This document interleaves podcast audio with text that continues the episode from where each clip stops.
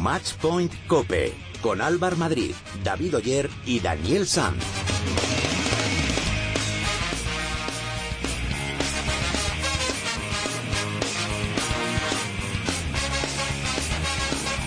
Hola, ¿qué tal? ¿Cómo estáis? Bienvenidos a vuestro programa especializado en tenis y en pádel de cope.es. Bienvenidos al capítulo 48 de Matchpoint Cope.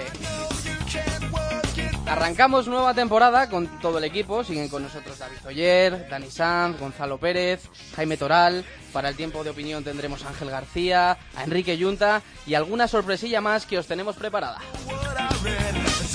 Bueno, estamos inmersos en pleno Open de Australia, un torneo que nos ha dejado muchas sorpresas desde que empezó. La primera y la más impactante fue la derrota de Nadal en primera ronda ante Verdasco. En lo que a los nuestros se refiere, solo nos quedan dos representantes, David Ferrer y Carla Suárez, que ya están en cuartos de final. David se medirá a Murray y Carla a Radvanska para hacerse con un puesto en semifinales. Por su parte, los favoritos siguen adelante y ya están en cuartos tanto Djokovic como Federer. En Padel, el circuito sigue de vacaciones, pero tenemos que mandar un fuerte abrazo a la familia y a los amigos de Elías Estrella, que falleció hace unas semanas en un accidente de tráfico. Así que desde el programa, toda nuestra fuerza para ellos. Las vías de comunicación para poneros en contacto con nosotros son las mismas de siempre. Estamos en Twitter como arroba matchpointcope y en Facebook nos podéis encontrar en facebook.com barra matchpointcope. Así que vamos al lío. Vamos a repasar todo lo que ha pasado esta semana con la ayuda de David Oyer.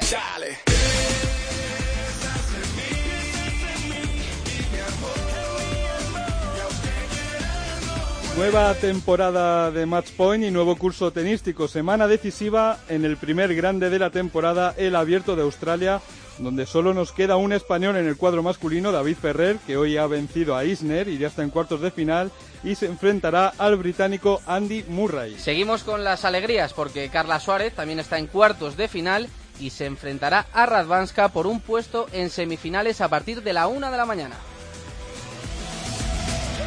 Pero vamos también con lo menos bueno que nos ha dejado este abierto de Australia y tenemos que empezar por el sorpresón que supuso que Rafa Nadal cayera eliminado en primera ronda frente a Verdasco en cinco sets. Es la segunda vez en toda su carrera que Nadal cae en primera ronda de un Gran Slam. La eliminación fue una decepción para todos, incluido él y su equipo, porque el Manacori estaba entrenando bien e incluso partía con posibilidades de hacer un buen papel en el torneo. Verdasco, su verdugo y amigo, cayó en segunda ronda frente a un rival aparentemente inferior como el israelí Sela seguramente castigado físicamente por el duro encuentro que disputó con Nadal y que recordó a aquella semifinal de 2009 tanto en duración como en calidad. Mención especial merece el gran torneo que ha hecho Roberto Bautista, que se ha quedado en octavos de final, donde fue eliminado por Verdic en un partido durísimo, con muchas alternativas y que se resolvió en el quinto set. El castellonense jugó un tenis brillante que le sirvió, por ejemplo, para vencer al cañonero Silic sin ceder un solo set. El resto de favoritos continúan con paso firme, aunque ayer Djokovic tuvo un pequeño susto frente a Gilles Simon. Sí, el francés obligó al número uno del mundo a exprimirse al máximo y tener que ganar en el quinto set.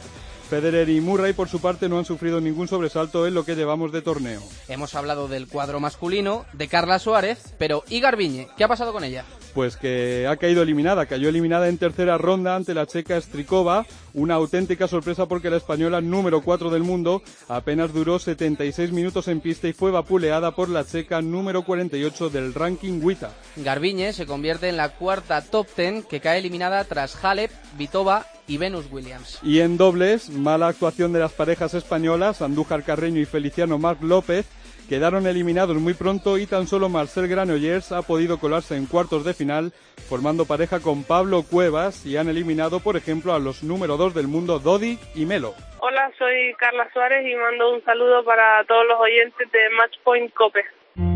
My feet can't touch the ground, touch the ground, and it feels like I can see the sands on the horizon every time you are not around. Wave, slowly drifting.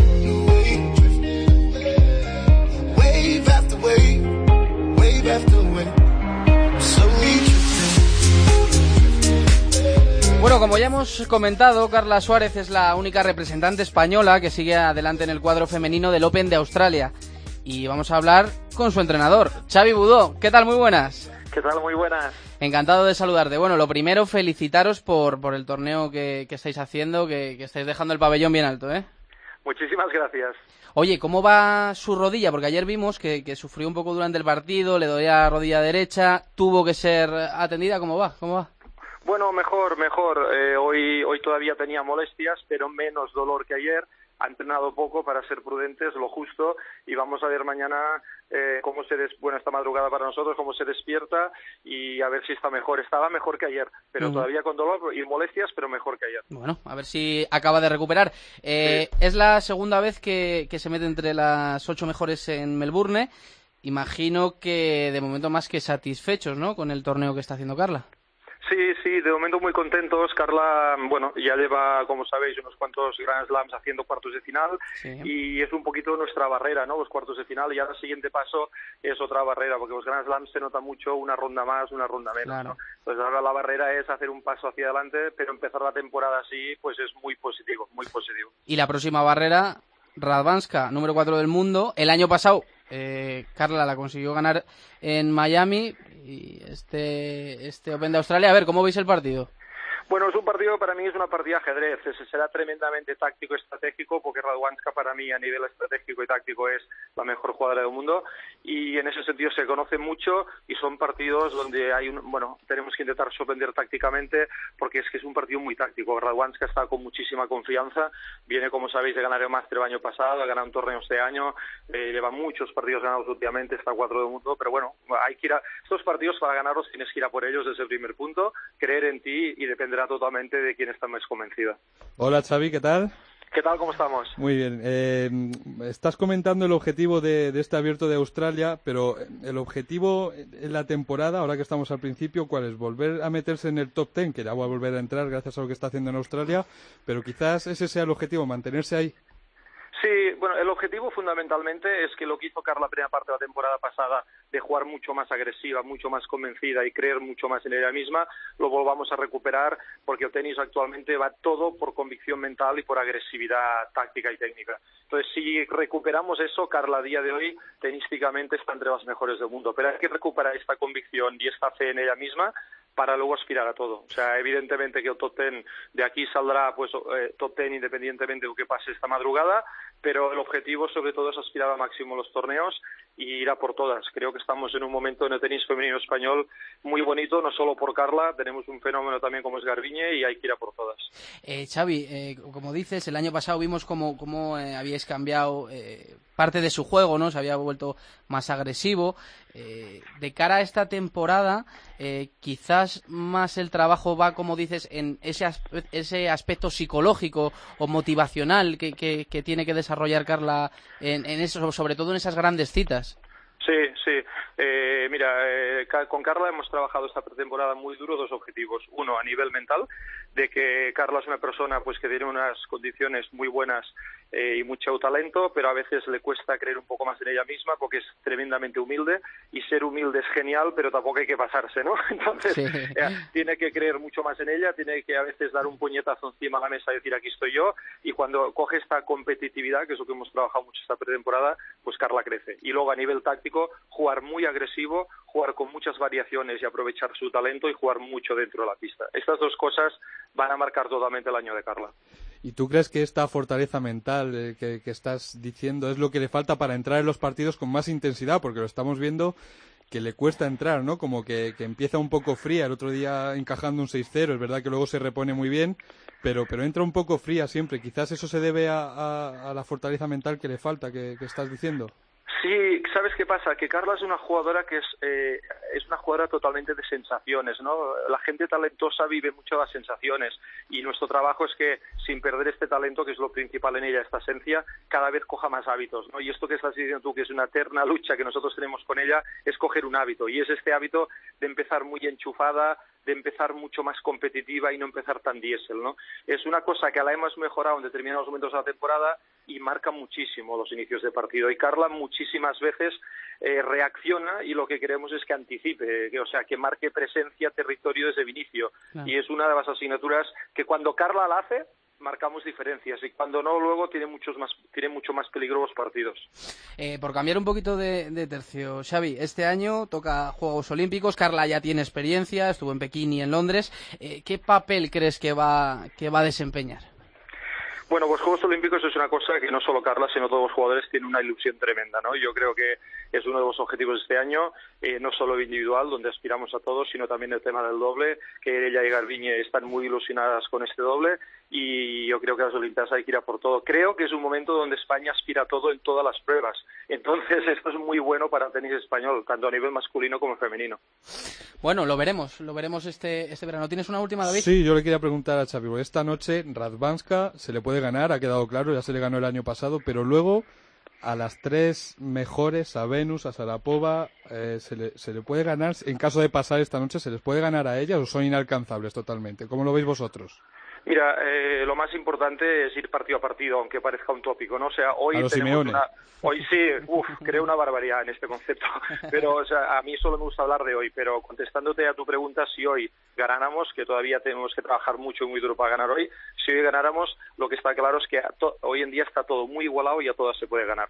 Eh, evidentemente que Carla, eh, la asignatura pendiente que tiene es Serena, o sea, Serena no la hemos mm. ganado nunca y siempre nos ha pasado por encima. A Sharapova sí que ya la hemos ganado, aunque son jugadoras de mucha envergadura, muy potentes y a Carla con estas jugadoras le falta tiempo para jugar, por eso está muy incómoda, ¿no? Es un prototipo de jugadora que le molesta mucho, Carla, pero hay que ir partido a partido. Yo creo que una vez ganas, si tienes esa suerte Mercedes en semis, también Carla tiene una suerte, que toda la presión sería para la otra en semis, ¿me explico? Sí, sí. Bueno, lo veremos, lo veremos. Toda la suerte del mundo para, para Carla Suárez. Eh, en este partido contra Rabasca y a, ver si puede meterse en semis y hacer un mejor papel del que está haciendo. Xavi, muchísimas gracias por, por atendernos. ¿eh? Muchísimas gracias a vosotros, gracias por vuestro apoyo siempre. Un saludo, un, abrazo fuerte. Gracias.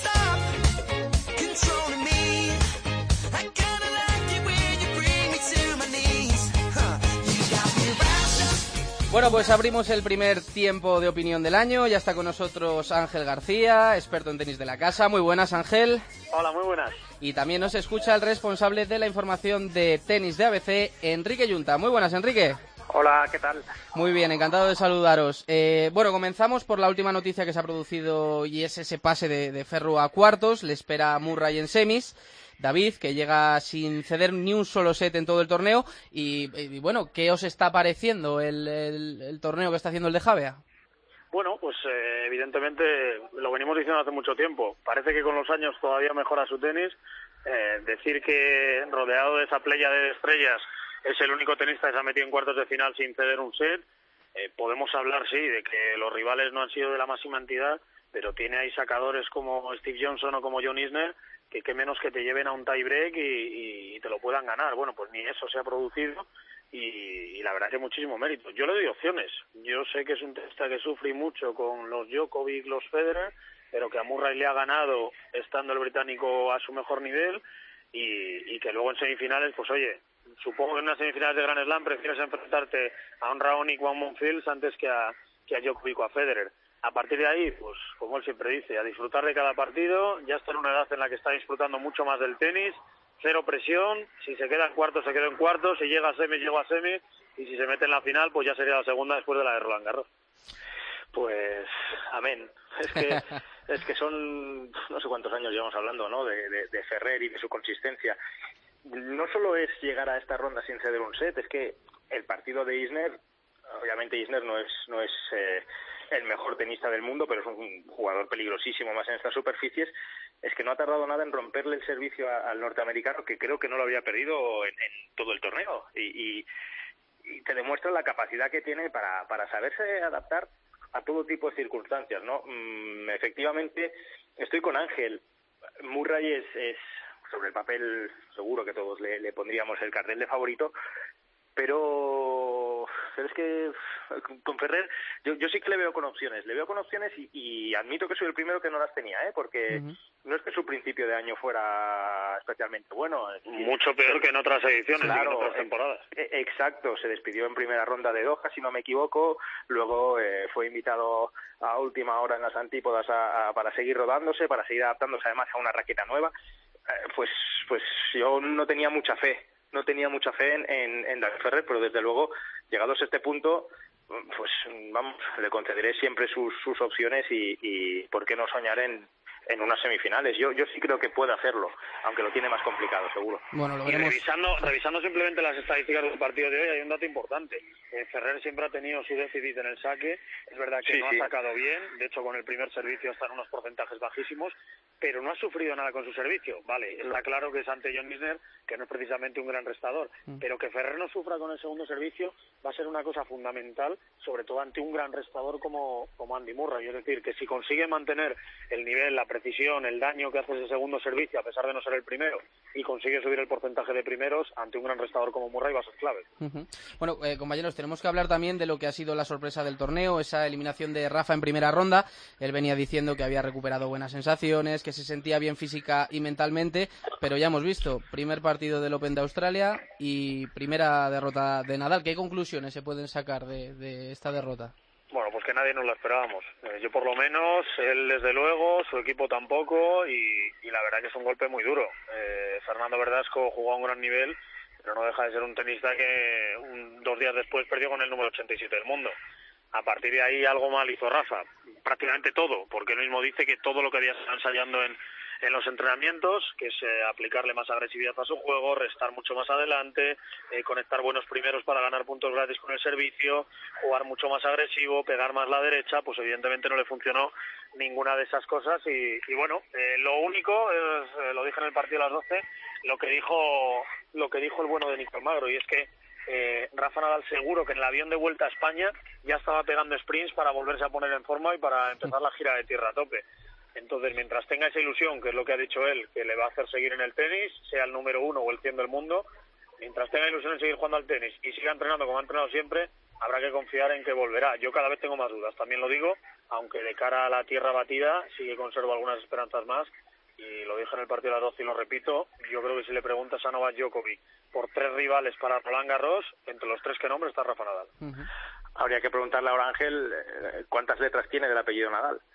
Hemos bajado un poquito, hemos perdido, hemos perdido algunas. La ala hemos perdido. Estamos en, la, segunda, ¿no? Entiendo que. Sí, sí, la segunda, la segunda, hombre. Si hemos perdido la primera estaríamos muy mal.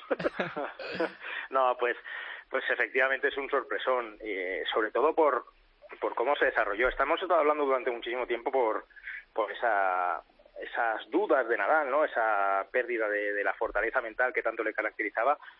Pero quizá habría que preguntarse un poco el, el, por el tenis, decir, por su propio tenis. Mm, bueno, puede recuperar la confianza, pero se trata también de jugar bien al tenis. No jugó bien al tenis eh, en, Australia en esa primera ronda, más allá del quinto set brutal de Fernando Verdasco a ciegas, de cerrar los ojos y pegarle a todo. Mm, en cualquier caso, Nadal tiene que ganar en un 90% de los partidos a Fernando Verdasco, incluso más por circunstancias, por historias, por estadística. Creo que los últimos tres partidos de cuatro los ha ganado Verdasco, que llevaba una carrera lamentable contra Nadal en el cara a cara. Y desde que empezó a ganar, creo que en el torneo aquí en Madrid, en, la, en, la, Tierra Azul, pues le ha ganado ya los últimos tres partidos. Eh, no sé, mm, me deja un poco inquieto y en la misma situación que Ángel, las dudas de si volverá a ser tan, tan, tan, tan arrebatador como lo era antes, tan arrollador. Evidentemente, si me dices a mí también, yo no soy Djokovic, pero si me preguntas por tres candidatos a Roland Garros, está en ese grupo. Roland Garros queda muy lejos aún. Ahora, mm, pues si no me equivoco, hará Río, quizás se suma a Buenos Aires, torneos que supuestamente debe ganar. Ganar, porque todo lo que no sea ganar sería bastante preocupante y más en su tierra. Pero el pozo este que deja otra vez las dudas, otra vez el, el esperar a verle reaccionar, el verle en una gran cita que no lo veremos hasta los Master Series americanos, pues deja un poco de, mal sabor de boca, sobre todo después de todo lo que vendimos a final de temporada pasada, ¿no? Que fue bastante mejor que el primer tramo. Y por eso nos queda, pues eso, un pozo un tanto un regusto amargo, ¿no? Y, nos deja un poco con, mal cuerpo. Bueno, veremos a ver si se van despejando esas dudas eh, en el transcurso de la temporada. Eh, en el cuadro femenino, eh, después de esa eliminación de Garbiñe contra Strikova, solo nos queda Carla, que se mide a Radvanska en cuartos. ¿Le veis con opciones reales de poder meterse en semis? Mira, yo hay una cosa muy esperanzadora de Carla y es que todavía no juega su mejor tenis. Es una tenista de, momentos, de sensaciones, eh, sentir que su raqueta es la que manda y, y, no la rival, de que el juego depende de ella y de momento no ha tenido ningún partido así. En todos ha ido a remolque, remontando, sufriendo y eso es muy importante pero también en una tenista de talento como ella, tener esas sensaciones. Yo tengo muy claro que el partido ante Radvanska depende más de Carla Suárez que de Radvanska, y teniendo en cuenta que la polaca es mi tenista favorita, porque es la única tenista del mundo capaz de jugar todo tipo de tenis, capaz de alternar eh, fuerzas, direcciones, efectos, eh, dejadas, eh, contradejadas, bueno, es capaz de hacer absolutamente todo, pero yo creo que depende más el partido de, cómo salga de enchufada a Carla. Me parece que tiene un mérito enorme, me parece a nivel personal y a nivel lo que lleva peleando en toda su carrera sin muchos títulos que, que luzcan en su palmarés que se lo merece, que se merecería hacer algo muy grande. Y yo el único problema que veo es que aunque gane a Radvanska después viene el logro porque o viene Serena o viene Sarapova y eso ya serían palabras mayores en semifinales, es decir que entre comillas la suerte que ha tenido David Ferrer con el cuadro es eh, lo contrario lo que ha tenido esa falta de azar la que ha tenido Carla Suárez. Yo estoy preocupado porque estoy coincidiendo bastante con Ángel, porque... Pues bueno. Sí, sí, sí, sí ¿Bueno o malo? para, mal por coincidir con él, pero para bien por el buen gusto de coincidir con Radvanska como la tenista más, más diferente, más talentosa, más... O sea, a mí ver a Radvanska jugar me, me, me encanta, ¿no? Y, y, también a Carla, porque es un tipo de, de jugadora en, en, casi en extinción, ¿no? Es un una jugadora en donde hoy en día el bombardeo de las tenistas del este y demás, pues es la tónica. Ella mastica mucho más los partidos, eh, tiene una mano, una muñeca tremenda, ese revés a una mano tan en desuso ya en el tenis y, lo bien que lo exprime. Eh, no es descabellado eh, pensar en que Carla puede puede batallar con Radvanska. Creo que es más el último el último cara a cara el año pasado en Miami. en, Miami, sí, en 16 avos de final. En tres sets, si no me equivoco. Bueno, también es verdad que Radwanska mm, lleva un final de curso pasado y un inicio de este brutal. Para mí es favorita la polaca, sin duda, pero llegados a este punto prefiero también que efectivamente su rival sea Radwanska que no Serena Williams, a la que le, la que le daría poquísimas opciones. Efectivamente, si pasa a semifinales, dos euros, mejor que sea Sharapova, porque a Sharapova le puede batallar más. Yo creo que con Serena Williams no habrá sumado ni, qué sé yo, no, ha pasado, no ha pasado de tres juegos. no ha pasado de tres juegos en ninguno de los, no sé si son 12 o 14 sets que ha jugado contra ella. ¿eh? Y no ha pasado de tres juegos. Lo hemos visto aquí en Madrid, lo vimos en la final de Miami el año pasado. Bueno, con Sharapova, eh, Sharapova además es más inconsistente en ese sentido, ¿no? Y le puede hacer más partido, pero bueno, lo primero es Radvanska. Sí, opciones las tiene, sí, sin duda. Y efectivamente, mm, yo he visto los partidos de Carla Suárez en Australia y, y es verdad que de ningún partido puedo decir que bien ha jugado Carla decir, en ningún partido ha sobrevivido, ha tenido capacidad de lucha, coraje, todo lo que se le pide y lo que siempre suele expresar y sobre todo eh, es una alegría después de ver el, el, el, bajón que pegó el año pasado, ¿no? Después de haber llamado a las puertas de la élite con esas finales de Miami, Amberes, Roma, eh, pegó un bajón y ahora parece que otra vez eh, intenta y, tiene que dar un golpe, ¿no? Porque a Carla lo que le falta quizás es un buen resultado en un gran torneo. Es lo que le falta, un gran resultado más allá de títulos, que tiene uno que, pero bueno, no, no, no, no la demos por, por muerta porque yo creo que tiene bastante que decir ante Radvanska. A ver, David, que quiere decir una cosilla. Sí, yo creo que, que Carla sí que puede ganar a Radvanska, pero para ello va a tener que entrar al partido con mucha más intensidad de lo que está haciendo, porque creo que si algo tiene eh, en su haber Carla es ese déficit, el, no entrar. El otro día, por ejemplo, empieza perdiendo 6-0 el partido, luego remonta, juega bien, pero, pero su gran déficit es entrar con intensidades desde el primer momento. ¿Vosotros qué pensáis? Carla es una tenista, igual que le pasa a Garbiñe, a Carla con más experiencia, a Garbiñe más, porque depende de, la potencia de sus golpes y de que entren o no entren, eh, de, cómo se esté sintiendo en ese momento. Es verdad que son dos tenistas con muchos vaivenes, con muchos altibajos. Es eh, difícil verles jugar un partido con, continuidad, los 60 minutos, los 80 minutos, los 100 minutos que dura el partido, eh, verles jugando con, con continuidad. Es cierto que Carla ha empezado fría en casi todos los partidos y ha tenido que remontar, por eso digo que en cuanto empiece a coger ese timing, en cuanto empiece a dominar los partidos y en cuanto empiece a jugar con el talento que tiene, pues hombre, de momento está en cuartos y si sin jugar mal ha llegado a cuartos, algo bueno hay que decir de ella y más en unos Grand Slam que el año pasado, hay que recordarlo, como ha dicho Enrique, ganó dos partidos en los cuatro grandes. Eh, en tres de ellos se fue en primera ronda y en total ganó dos partidos en toda la temporada. Bueno, pues aquí de momento ha ganado cuatro. Veremos a ver hasta dónde llega y yo ya te digo que a nivel personal y a nivel profesional me alegraría un montón porque Carla Suárez se lo merece. Cabe pensar también, y perdona, eh, que al final Radvanska le puede dar otro otro ritmo al partido, le, le, permitirá entrar en ritmo, es decir, siendo muy importante, como decimos, el inicio de partido por lo fría que entra, mm, Radvanska no es Serena Williams y no es una tenista que se lo juegue todo a tres golpes o a cuatro, no es Garbiñe. Eh, Radvanska tiene, pues eso, intercambia, mueve, corre, eh, muñeca, mm, dejadas, varía mucho, pero también da ritmo. Si le puede dar ritmo a, Carla. Y en ese sentido pues eh, puede que empiece bien cogiendo confianza que es fundamental para, para creer en algo más. Bueno por último eh, nos bajamos al barro, al fango. Me gustaría tocar eh, el tema que sacó la BBC, esa famosa lista de tenistas que podrían estar implicados en amaños de partidos y apuestas ilegales. ¿Qué consecuencias puede tener esta noticia si finalmente se demuestra? Porque iban a sacar la, iban a publicar la lista, pero al final no la han publicado. Lo dije a los 10 minutos de leer la noticia y lo digo ahora. Eh, es humo, es más humo. Eh, que en el tenis hay amaños es un hecho. Que el tenis es el deporte que más eh, posibilita esos amaños o que más fácil es hacer esos amaños es otro hecho. Te basta con tirar un juego, te basta con tirar un saque, te basta con una doble falta es muy fácil, eh, acabando ganando el partido y sin que nadie te pueda reprochar nada, haber amañado algo de ese partido y haber sacado dinero con las apuestas.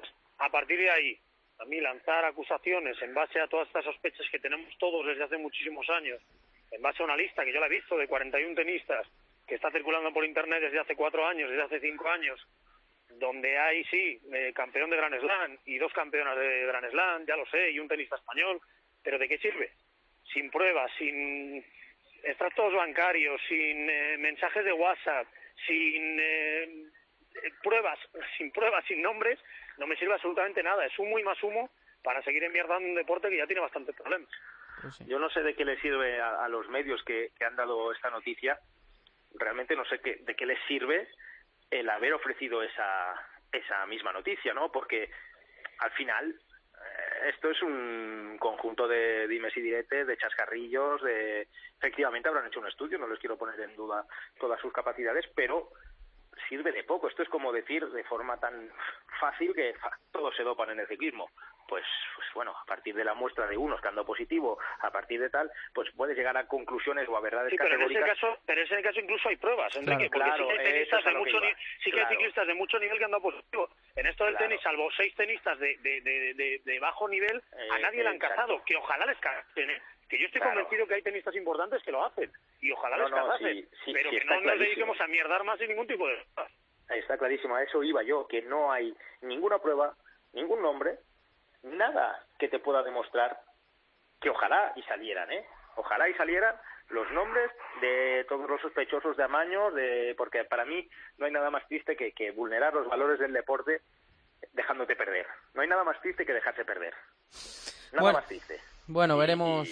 Acaba, acaba, Enrique. No, no, no, no, que efectivamente, que sin nombres lo único que hace, lo único que sirve es para que cada vez que, qué sé yo, no quiero poner ningún nombre, que el número 6 del mundo falla, haga, comete una doble falta eh, con 6-4, 30-0, digamos, dos dobles faltas seguidas, esto está mañado y así pues bueno pues se sucederán los comentarios ahora que si el doble es español mixto de la Roba Reina David Marrero bueno pues se van a suceder todo tipo de comentarios chascarrillos y, nadie va a atar nada bueno, veremos cómo acaba todo esto. Ángel, Enrique, muchísimas gracias por estar con nosotros y nada, que nos escuchamos en los próximos programas, ¿vale? Buenas compañeros. La distancia nos acerca sientes vivo. En el andén, Bueno, esta semana Roger Federer consiguió otro récord en su carrera profesional. Fue el de lograr 300 victorias en Grand Slam y creo que Gonzalo Pérez eh, va a aprovechar y hacer un pequeño repaso de esas victorias. Muy buenas, Gonzalo. Muy buenas, Álvaro. Pues sí, como bien dices, conseguía ese récord de 300 triunfos en Grand Slam y se convertía así en el primer tenista que lo hace desde que empezó la era Open, un Roger Federer que se lo tomaba así. Um, no sé qué decir, es algo emocionante, como cuando conseguí la victoria número 1000 el año pasado. Es un gran día para mí, es algo que no buscas, pero que cuando lo encuentras es muy especial. Así que tratándose de una victoria tan importante, es un buen momento para repasar lo que han sido sus cinco mejores triunfos hasta el día de hoy. Una trayectoria impecable que comenzó precisamente en el Open de Australia ya por el año 2000, cuando consiguió su primera victoria en Grand Slam. En ese año empezaba la leyenda de Federer, pero sería un año después cuando esas ilusiones se empezarían a materializar y el reinado del tenis pasaría a sus manos, y pasaría de la raqueta de uno de los más grandes de todos los tiempos, de Pete Sampras.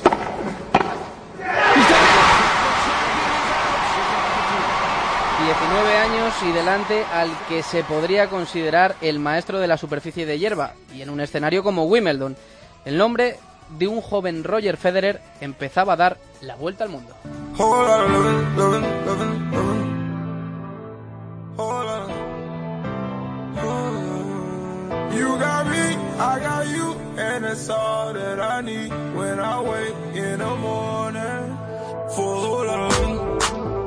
Aunque su primera victoria en Grand Slam, su primer título no llegaría hasta 2003, sin duda, y aunque cayó en Australia, Roland Garros y Estados Unidos, este fue el mejor año para Roger Federer, después de ganar con pasmosa facilidad su torneo talismán, Wimbledon.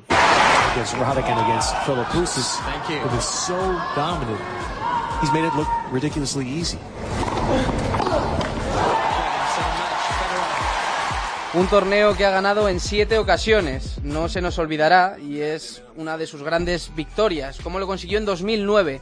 Enfrente tenía al estadounidense Andy Roddick y juntos convirtieron la final en lo que fue hasta el momento la más larga de la historia en cuanto a juegos. 5-7, 7-6, 7-6, 3-6 y 16-14 para el suizo. And the Wimbledon Men's Singles Champion for 2009 Roger Federer. Crazy match, you know, it was a, it's a, an unbelievable moment in my career. Thank you. Un partido loco y un momento inolvidable en su carrera, decía con la Copa de Wimbledon en la mano Roger Federer. Inolvidable también lo sería y sobre todo con todas las apuestas en contra, el triunfo que conseguiría en 2011 ante el serbio Novak Djokovic la superficie, la tierra batida de París. El escenario, las semifinales de un gran slam como Roland Garros. Djokovic había podido con todos hasta el momento y llevaba una racha de 43 partidos seguidos ganando, pero ahí estaba, una vez más, el único capaz de derrotarlo, Roger Federer.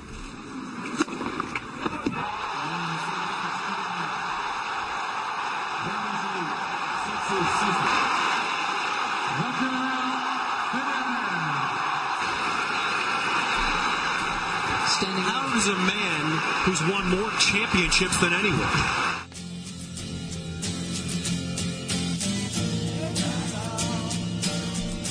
Un Roland Garros que nos trae muy buenos recuerdos a los aficionados españoles porque posteriormente en la final se iba a imponer el que es el rey de la tierra batida, Rafa Nadal, y nos queda su mejor victoria. Sí, no sé si nuestros oyentes estarán de acuerdo, seguro que hay varias opiniones, pero he querido destacar una victoria por encima del resto, la que consiguió en Wimbledon, en el año 2012, en semifinales ante Novak Djokovic. Aunque bien es cierto que la final la gana contra Murray en su casa y con lo que eso supone, la semifinal era una prueba para demostrar que seguía estando al máximo nivel.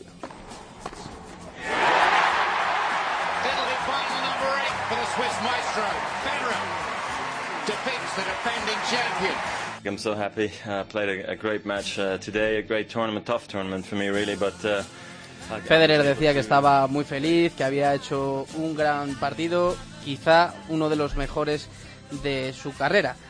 Llevaba más de dos años de sequía en cuanto a trofeos de Grand Slam se refiere y le tocaba vérselas contra el mejor Djokovic y después además de que este le hubiera ganado en Roland Garros. Se convertía en tiempo récord en el tenista que más semanas había estado en el número uno del ranking ATP, superando a Sampras y demostrando que a pesar de los años es posible seguir siendo el mejor. Bueno, esperamos que Federer gane muchas más veces en Grand Slam y que nosotros lo contemos. Muchas gracias, Gonzalo. ¿eh? A ti.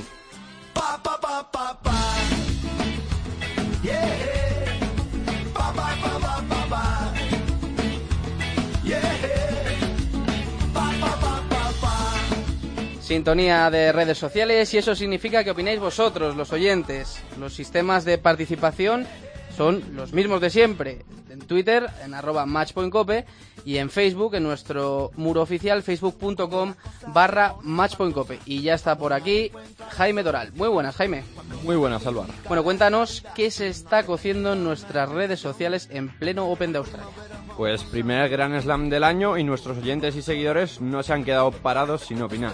Y más sabiendo cómo está de movida esta edición del Australian Open. Y comenzamos por una de las sorpresas del torneo, esa derrota de Nadal en primera ronda. Sí, sobre la derrota de Rafa ante Verdasco, eh, Camachico, arroba Camachico6 dice, hoy más que nunca vamos Rafael Nadal.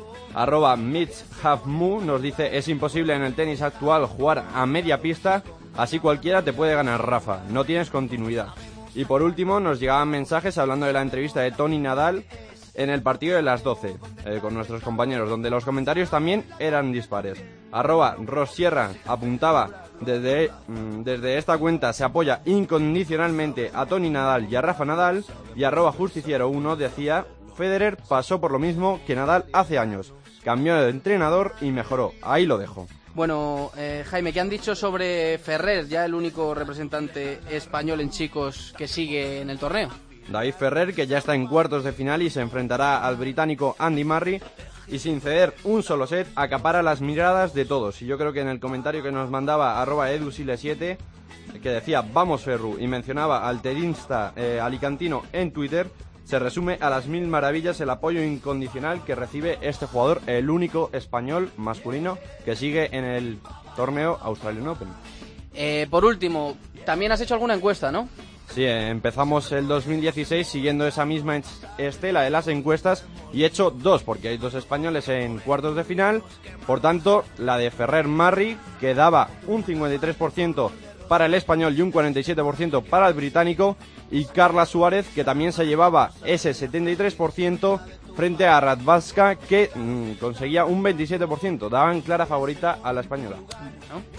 Pues nada, seguid eh, escribiéndonos todo lo que penséis, lo que se os ocurra sobre tenis, sobre pádel, que ahí está Jaime... Y palos, que nos den palos y palos, palos también se aceptan palos.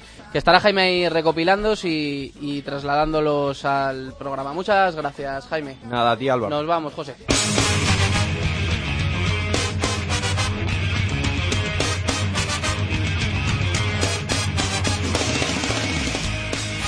David, antes de irnos, ¿qué tenemos para la próxima semana? Pues semana decisiva en el Abierto de Australia, que no es poco. Seguiremos muy de cerca lo que hagan Ferrer y Carla Suárez. Esperemos que durante toda la semana. Esperemos. Esperemos. Y también a Marcel Granollers, que está en cuarto de final de dobles con Pablo Cuevas. Así que mucha suerte para ellos y esperemos contar victorias españolas el lunes que viene. Sí, señor. Muchas gracias, David. Un abrazo. Pues hasta aquí ha llegado el capítulo de hoy. En la técnica ha estado José Antonio Hernández. Y nada, que volvemos el lunes que viene. Que disfruten de la semana. Adiós.